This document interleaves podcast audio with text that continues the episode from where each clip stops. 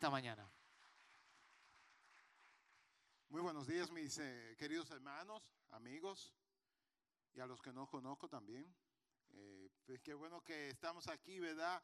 Hoy, como decía Fausto, eh, hoy iniciamos una nueva serie basada en el libro de Jeremías.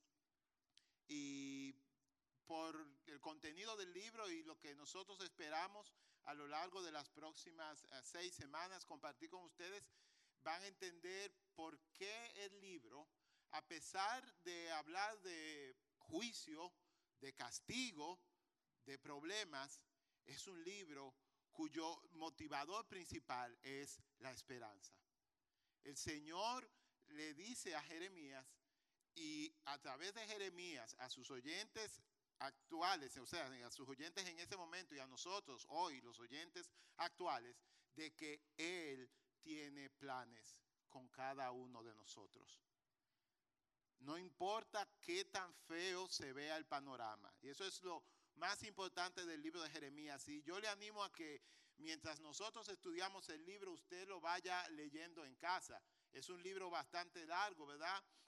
Eh, de más de 50 capítulos y yo le pido por favor, y obviamente nosotros no podemos desde aquí dedicarle un domingo a cada capítulo, sino que hemos escogido algunos temas, ¿verdad? Los temas que nosotros entendemos son los temas puntuales y, que queremos compartir eh, con ustedes, pero yo le animo a que lea el libro, léalo en su casa. Trate de leerlo. Y precisamente pensando en eso, queremos hoy hacer una pequeña introducción del libro. Y bueno, de entrada le pedimos no disculpas porque eh, nuestro proyector principal está presentando dificultades técnicas hoy. Así que eh, les voy a pedir, ¿verdad? Ojalá y no le dé tortícolis, pero que sí miren a los proyectores, a, los monitores que tenemos a, los lados o a los costados, como mejor le guste, ¿no? Eh, y, vaya siguiendo eh, aquí conmigo.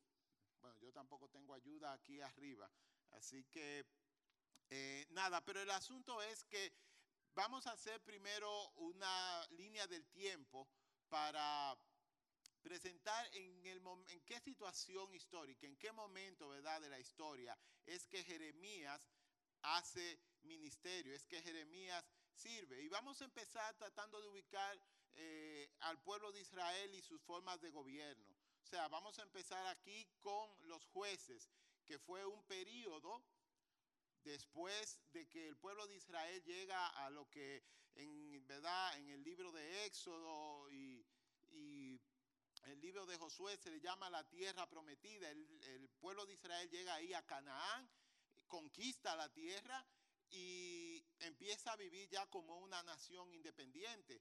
Pero las cosas no son color de rosa de ahí adelante, sino que tienen muchos problemas con los pueblos vecinos, guerras y cosas así. Entonces el pueblo de Israel se forma como una especie de federación. O sea, cada tribu, eran 12 tribus, tenía su gobierno aparte, pero cuando tenían problemas de guerra específicamente con con otros pueblos, otras naciones, se juntaban y hacían un solo ejército. Y para eso, cada vez que habían ese tipo de problemas puntuales, entonces el Señor levantaba jueces. Es un periodo de más o menos 300, 400 años, ¿verdad? Y después de ese periodo viene la monarquía, la monarquía unificada. El pueblo de Israel se cansa, ¿verdad?, de ser... Eh, federación, pues vamos a decirlo así, y le dice al profeta Samuel, que también ¿verdad? fue el último juez, nosotros queremos tener un rey, al igual que tienen todos los otros pueblos. Entonces Samuel le ora al Señor y el Señor le dice, ok, los voy a complacer y levanta a un rey. Ese rey es el rey Saúl. Después de Saúl sube al trono el rey David.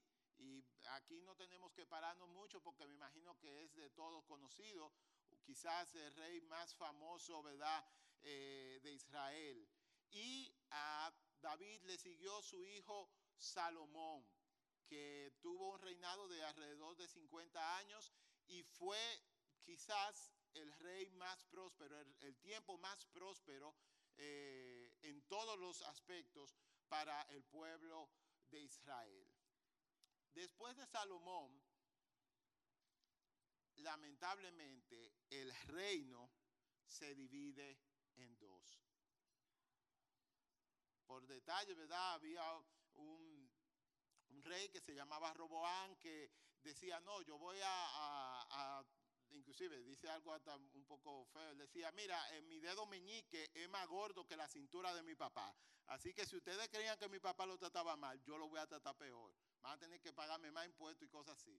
Un tipo un poco fuerte, ¿verdad?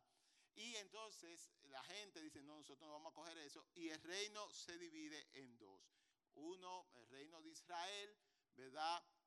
Que se llamaba, también se conocía como se conoce aún hoy en día en medios históricos, el reino del norte.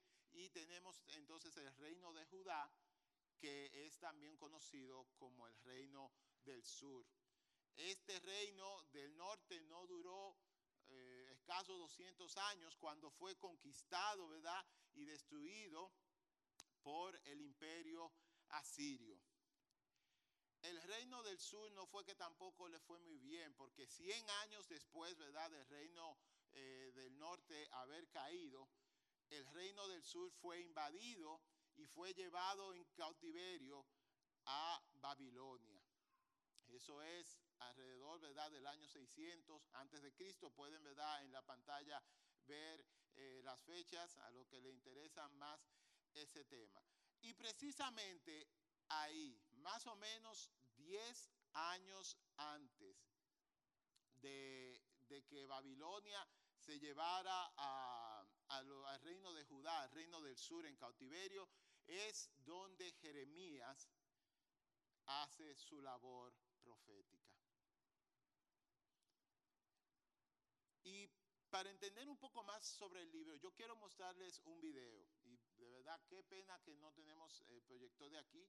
Es un video eh, un poco largo, pero yo creo que dice mucho acerca del contenido del libro de Jeremías. Así que póngase cómodo, mire a sus costados o a sus lados y viene el video.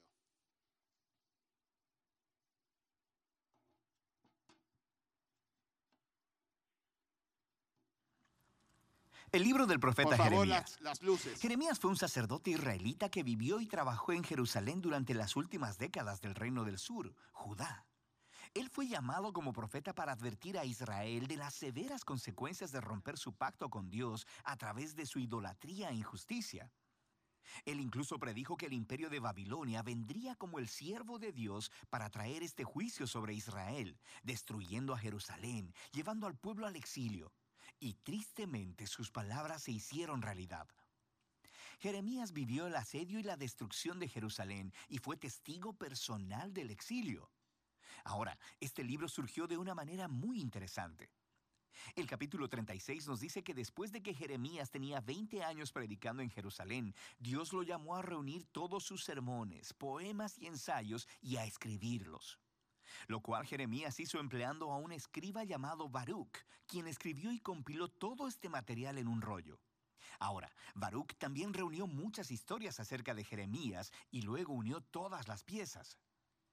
Así que esta es la razón por la que el libro se lee como una antología, como una colección de colecciones. Todo ha sido ordenado para presentar a este profeta como un mensajero de la justicia y de la gracia de Dios. Así que el libro comienza con Dios llamando a Jeremías a ser un profeta y se le da una doble vocación. Él será profeta a Israel, pero también a las naciones, y sus palabras arrancarán y derribarán, pero también edificarán y plantarán. En otras palabras, Él acusará a Israel y le advertirá acerca del juicio venidero de Dios, pero también tiene un mensaje de esperanza para el futuro. Ahora, esta introducción resume perfectamente la primera gran sección, los capítulos del 1 al 24. Es una colección de los escritos de Jeremías antes del exilio. Y la idea central aquí es que Israel ha quebrantado el pacto con Dios y violado todos los términos del acuerdo que hicieron, el cual está escrito en la Torá. Y de muchas maneras ellos adoptaron la adoración a toda clase de dioses cananeos, edificando santuarios a ídolos por toda la tierra. Y Jeremías desarrolló la metáfora de la idolatría como adulterio y utiliza el lenguaje de la prostitución, promiscuidad e infidelidad para describir cómo Israel le ha dado su lealtad a otros dioses. Jeremías también acusa repetidamente a los líderes de Israel, los sacerdotes, los reyes, los otros profetas, todos se han corrompido. Han abandonado la Torá y el pacto, lo cual ha producido un resultado trágico, rampante injusticia social. El pueblo estaba aprovechándose de las personas más vulnerables de las comunidades israelitas, las viudas, los huérfanos, los inmigrantes, en clara violación a las leyes de la Torá. Y esto parecía no importarles a los líderes de Israel. Un lugar clásico en el que todas estas ideas se reúnen es el capítulo 7. Se le llama el Sermón del Templo de Jeremías. Los israelitas llegan al templo a adorar a su Dios como si todo estuviera bien pero fuera del templo están adorando a otros dioses. Y algunos incluso adoptaron la horrible práctica cananea del sacrificio de niños. Así que Jeremías hace su muy impopular anuncio que el Dios de Israel viene en juicio. Él destruirá su propio templo y castigará a Israel enviando a un enemigo del norte. Este es un ejército que Dios permitirá que conquiste a Jerusalén. Y mientras lees, descubres que Él está hablando acerca del gran imperio de Babilonia. Y todo esto nos lleva a una transición en el capítulo 25. Israel no ha regresado a su Dios. Así que en el primer año del nuevo rey de Babilonia, Nabucodonosor, Dios le dice a Jeremías que anuncie que los ejércitos babilonios están en camino a Israel y a todos sus vecinos para conquistarlos y llevarlos al exilio durante 70 años. Él compara a Babilonia con una copa de vino, llena hasta el borde con la justa ira de Dios, por toda la injusticia y la idolatría de Israel. Dios hará que Israel y las naciones beban de esta copa. Ahora, este capítulo es clave para el diseño del libro, porque todo lo que sigue se concentrará en el ataque venidero de Babilonia. Primero sobre Israel en los capítulos del 26 al 45 y luego sobre las otras naciones en los capítulos del 46 al 51. La sección acerca de Israel primero contenía historias de cómo Jeremías rogaba a Israel arrepentirse, cómo les advertía hasta el último minuto, pero los líderes de Israel continúan rechazándolo. La sección concluye con una gran colección de historias acerca de cómo Jerusalén estaba siendo asediada y eventualmente destruida por Babilonia. Y acerca de cómo Jeremías fue perseguido durante todo este tiempo y eventualmente secuestrado y llevado a Egipto en contra de su voluntad por un grupo de rebeldes israelitas. Ahora, justo aquí en el centro, en medio de todas estas oscuras historias de desastre y juicio, tenemos una colección de los mensajes de Jeremías para el futuro de Israel. Él retoma la predicción de Moisés, que después de que Israel hubiera quebrantado el pacto y llevado al exilio, lee Deuteronomio 30, Dios no abandonaría a su pueblo. Más bien, Él renovaría su pacto con ellos y transformaría sus corazones. Jeremías desarrolla esta promesa y dice que Dios un día escribiría las leyes de la Torá, no en piedra, sino en los corazones de su pueblo. Él sanará su rebelión para que ellos puedan un día verdaderamente amarlo y seguirlo completamente. Así que un día Israel regresará de vuelta a la tierra y el Mesías del linaje de David vendrá. Y en ese momento todas las naciones reconocerán al Dios de Israel como el Dios verdadero. Así que estos capítulos están mostrando que a pesar de la apostasía de Israel, Dios no permitirá que el pecado de Israel tenga la última palabra. Más bien, su propia fidelidad traerá el cumplimiento de sus promesas a pesar de todo. Después de esto encontramos una gran colección de poemas acerca de cómo Dios usará a Babilonia para juzgar a las naciones alrededor de Israel. Egipto, Filistea, Moab, Edom, Amón, Damasco, Hazor. Pero luego, sorprendentemente, los poemas más largos se reservan para el final y son acerca del juicio venidero de Dios sobre Babilonia misma. Así que aunque Dios utilizó a esta nación para ejecutar su justicia, Dios no aprueba su violencia e idolatría. Así que Babilonia también estará bajo el estándar de la justicia de Dios. De manera que Jeremías denuncia también el orgullo y la injusticia de esta nación. Ahora, En estos poemas Babilonia es enorme y nos recuerda la imagen de Babilonia atrás en el capítulo 11 de Génesis. Babilonia se ha convertido en la nación rebelde arquetípica. En su glorificación de la prosperidad y la guerra, Dios entregará a esta nación a su propia destrucción. El libro concluye con una historia tomada del final del libro de Segunda de Reyes. Nos cuenta el último ataque de Babilonia sobre Jerusalén, sobre cómo destruyeron los muros de la ciudad, quemaron el templo y llevaron al pueblo al exilio. La historia muestra cómo se cumplieron las advertencias de juicio de Jeremías de los capítulos del 1 al 24. Pero luego, el capítulo termina con una breve historia acerca del rey israelita cautivo, Joaquín, el heredero del linaje de David. Y el rey de Babilonia lo libera de la prisión y le muestra su favor y le invita a comer en la mesa real por el resto de su vida.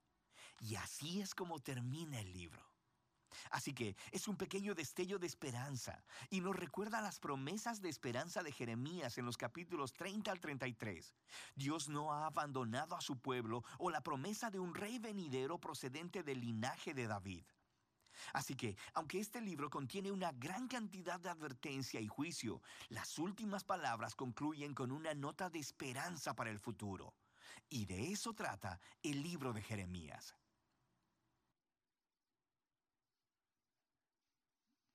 Ojalá y les haya gustado. Este tipo de videos, se lo doy como, ¿verdad? Un ejemplo, lo puedes encontrar en tu Biblia YouVersion, ahí da un video de qué es lo que hay que hacer. My boy, Pat Mahomes. Tenemos, tú sencillamente le das aquí a, a YouVersion, vas a, a, leer la Biblia y buscas el libro que, que quieres leer y ¿verdad? empiezas y le das a ese símbolo que parece una brújula allá arriba y ahí están estos videos. Son muy buenos, muy informativos y te da una idea, ¿verdad?, general antes de, entrar el libro. Eh, de qué trata el libro, el contexto histórico, porque, o sea, no es que no se puede leer la Biblia sin conocer el contexto histórico de lo que está pasando, pero es obvio que te ayuda a entender mucho mejor el porqué de cada cosa, el momento en que se está viviendo, y por qué el pueblo está reaccionando así, por qué el escritor del libro habla de la manera que habla. Así que, ¿verdad?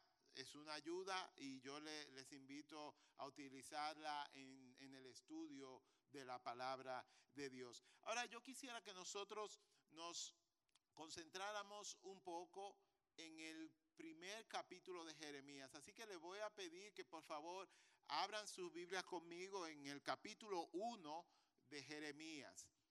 Y de ese capítulo vamos a leer los versos del 1 al 4, perdón, del 4 al 10 y después del 17 al 19. Jeremías capítulo 1, ¿qué página?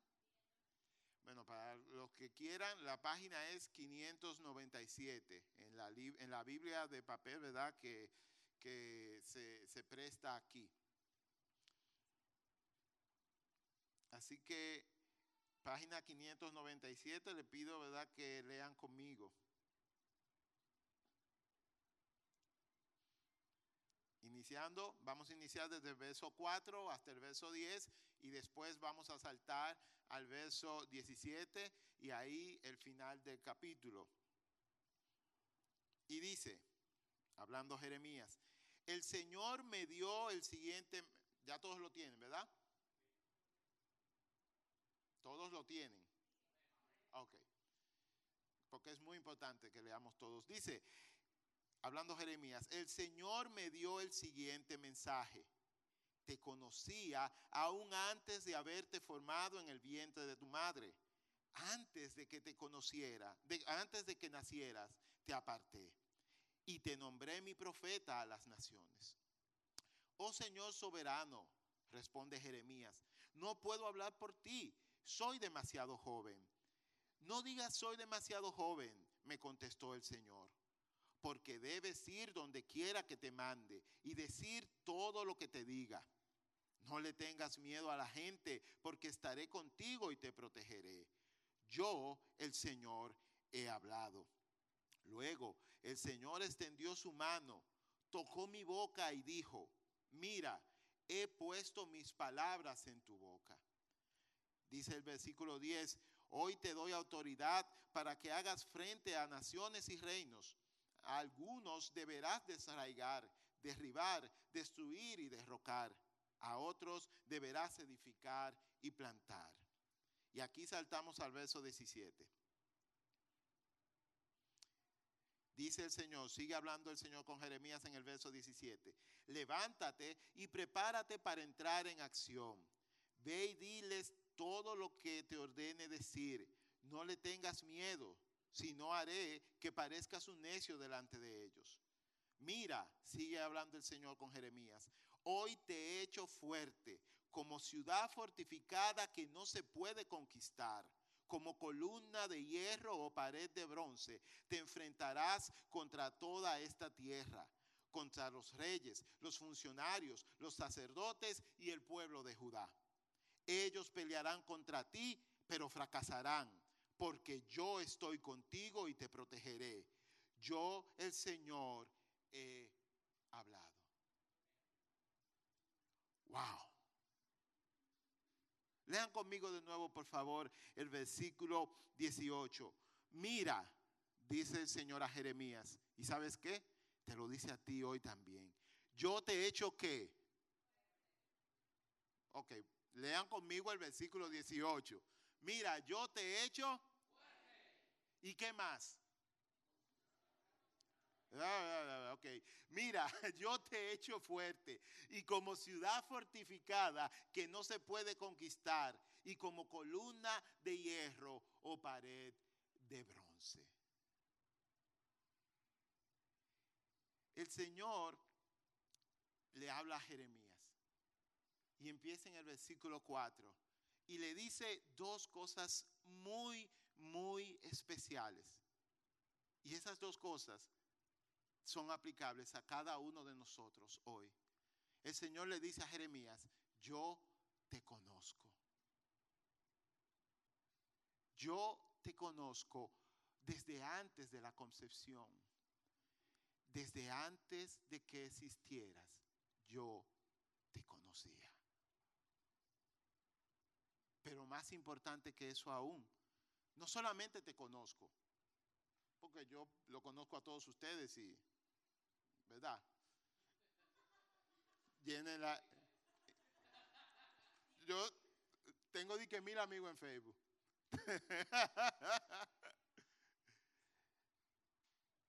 El Señor, más que conocer a Jeremías, más que tenerlo como amigo en Facebook, el Señor lo había escogido. El Señor lo había apartado para una obra especial, para una vida extraordinaria. Y tú sabes qué es lo mejor de eso, es que eso de Jeremías es aplicable a ti y a mí hoy en día.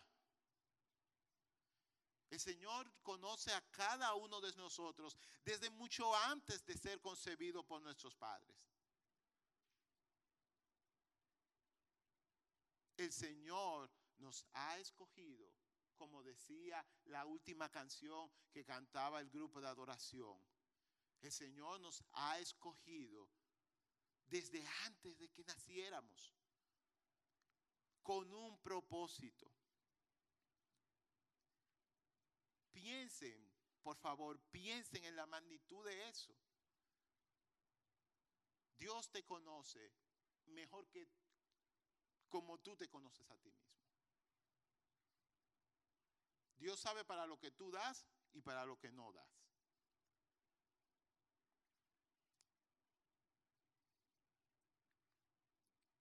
Y Dios le dice eso tan especial y tan profundo a Jeremías.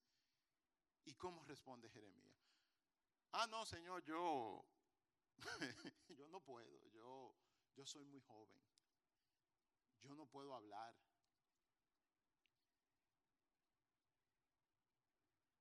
yo no doy para eso. Noelia también decía ahorita, ¿verdad? Cuando finalizaba la adoración, el ejemplo de Moisés. Fue lo mismo. El Señor le dice Moisés, ven, vamos a hacer esto, hacer lo otro, y tú vas a ver qué sé yo qué. Señor, yo, yo, yo, yo soy medio tartamudo, tú, tú sabes que yo no doy para esto. O sea, y es como la reacción natural, ¿no? De, de uno. El Señor le dice a Jeremías, tú tienes que hacer lo que yo te estoy diciendo que hagas. Porque yo voy a estar contigo, yo te voy a proteger. Y más que eso, el Señor le dice, yo he puesto, y no solamente le dice, toca sus labios y le dice, yo he puesto mi palabra en tu boca. Yo te doy autoridad. Lean el verso 10, ahí en, sus sillas. Yo he puesto mi palabra en tu boca. Yo te doy autoridad. Y déjame decirte, si tú sientes o piensas que la vida cristiana es difícil, que la vida eh, cristiana a veces, ¿verdad?, es complicada.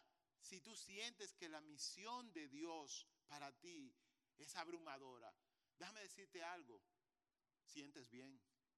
Tu percepción es buena, sí, es verdad. Sientes bien, percibes bien, siéntete bien. Ya no tienes que ir al doctor. no te está volviendo loco. Si sientes, ¿verdad?, que, que confiar en Dios, que vivir en fe es difícil, estás en lo correcto, porque lo es. Por eso es que precisamente necesitamos la ayuda de Dios. Por eso es que necesitamos estar cerca de Dios. Porque como dice Jesucristo en Juan capítulo 15, apartados de mí ustedes pueden hacer qué? Nada. Me encanta ese capítulo porque Jesucristo, ¿verdad? Se vuelve botánico y dice, miren, yo soy el tronco y ustedes son las ramas. ¿Cuántos de ustedes han visto una rama dando fruto sola? Ninguna. ¿Qué le pasa a la rama cuando se arranca del tronco? Se seca. ¿Y qué es secarse en una planta? Morir. Apartados de mí, nosotros, dice Jesús, estamos muertos. Fíjate que Dios, cuando Jeremías se le niega y dice, no, que yo soy muy joven, que yo no puedo hablar, no le da una charla motivacional y le dice, no, no, no, busca en tu interior, Jeremías. Tú sí puedes, busca tu verdad, cree en ti mismo. ¿Cuál es la otra disparate que dicen por ahí? El poder está en ti, busca tu verdad, Jeremías. Tú puedes lograrlo. No, el Señor no le dice eso. el Señor no le dice eso el Señor le dice, tú vas a ir y tú vas a hacer lo que yo te digo que vas a hacer. ¿Por qué? Lee el versículo 10 de nuevo. Porque yo te doy mi palabra, porque yo te doy mi fuerza, porque yo estoy contigo, porque yo te protegeré. Porque dice el versículo 18, hoy yo te he dado autoridad.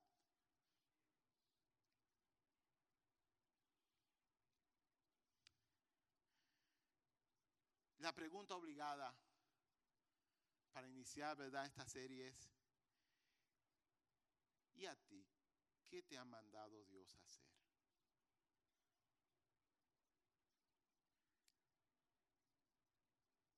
Piensa.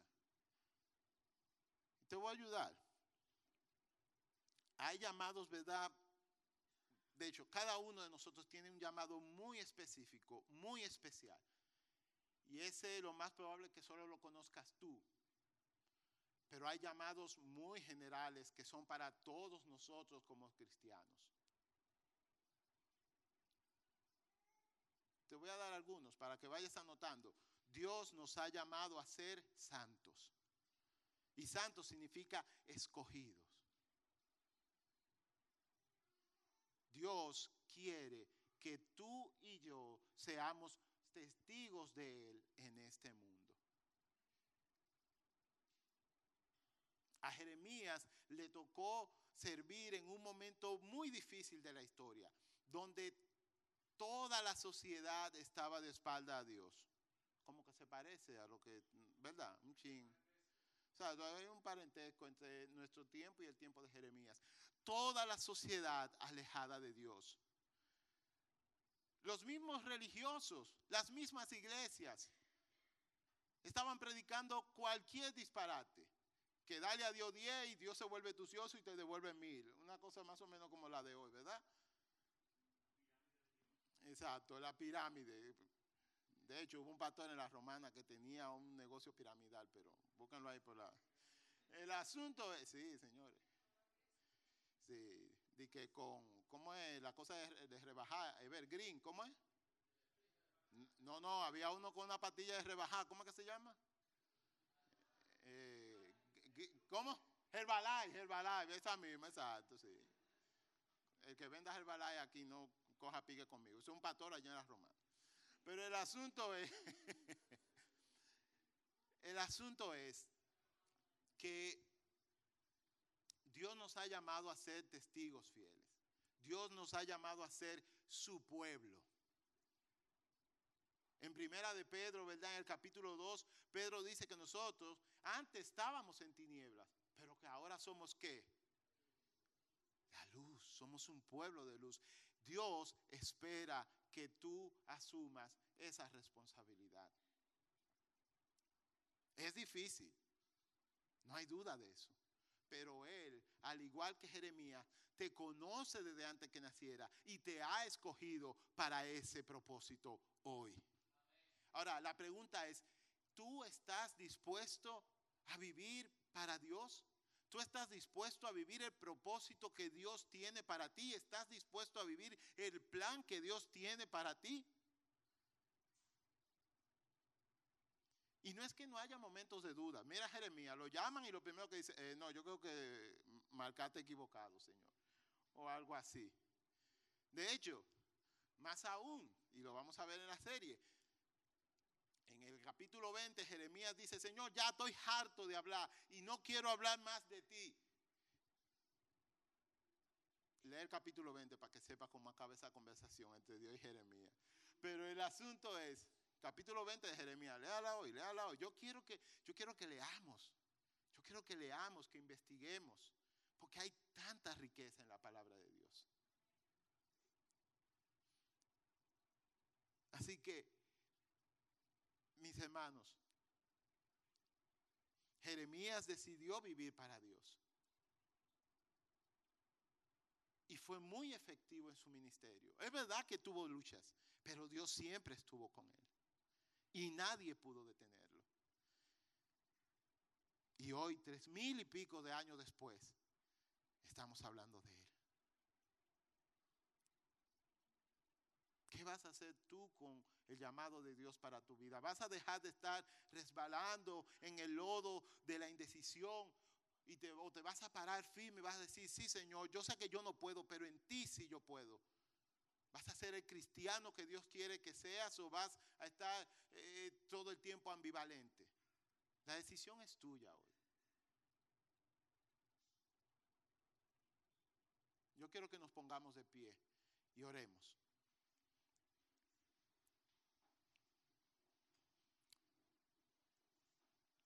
Y vamos a orar para que Dios nos ayude a serle fiel en su llamado, a serle fiel en la misión que Él nos ha dado. Vamos a orar también para que el Señor nos recuerde que Él nos ha escogido. Y que nosotros somos, como bien decía la canción que cantábamos, quien